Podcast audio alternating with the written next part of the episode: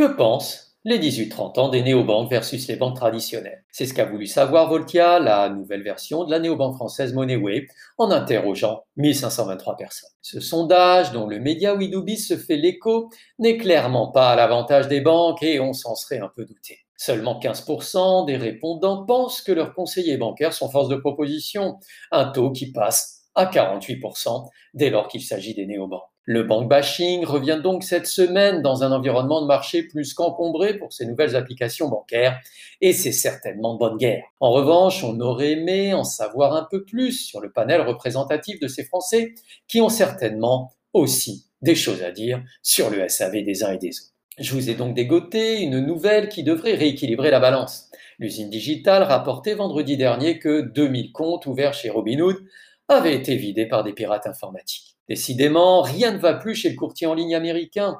La cyberattaque se serait produite en septembre via le piratage de la messagerie personnelle de ses clients. Mais pour certains d'entre eux, les choses ne sont pas si claires. Ce qui est clair, en revanche, c'est que la FinTech et ce n'est pas la première fois, n'a pas été au rendez-vous et à l'écoute des alertes de ses clients. Cité par Bloomberg, l'histoire vécue de l'intérieur par Soraya Bagheri fait froid dans le dos. Il aura fallu toute une journée à cette cliente pour apprendre que 450 de ses actions avaient été liquidées de son compte et que 10 000 dollars étaient en attente de retrait. Après avoir alerté la licorne de ce qu'elle croyait être un vol en cours, elle a reçu cet email désarmant de la société, lui écrivant qu'elle enquêterait bien sûr et lui répondrait dans quelques semaines. Entre-temps, ces 10 000 dollars avaient disparu. Mais la FinTech a tout de même quelque chose de merveilleux quand elle fait de l'inclusion bancaire et financière sa raison d'être. Aux États-Unis, une néobanque d'un nouveau genre est au tout début d'une nouvelle aventure. Purple, c'est son nom,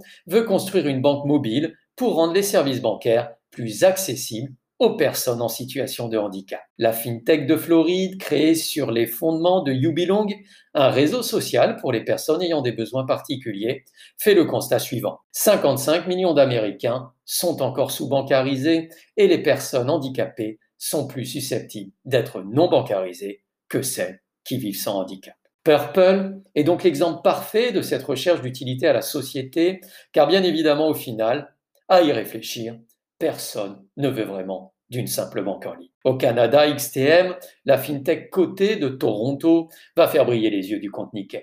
Ce spécialiste du paiement digitalisé annonce l'installation de ses distributeurs automatiques de cartes prépayées dans tous les lieux à très fort trafic. Ces kiosques sont des dabs inversés.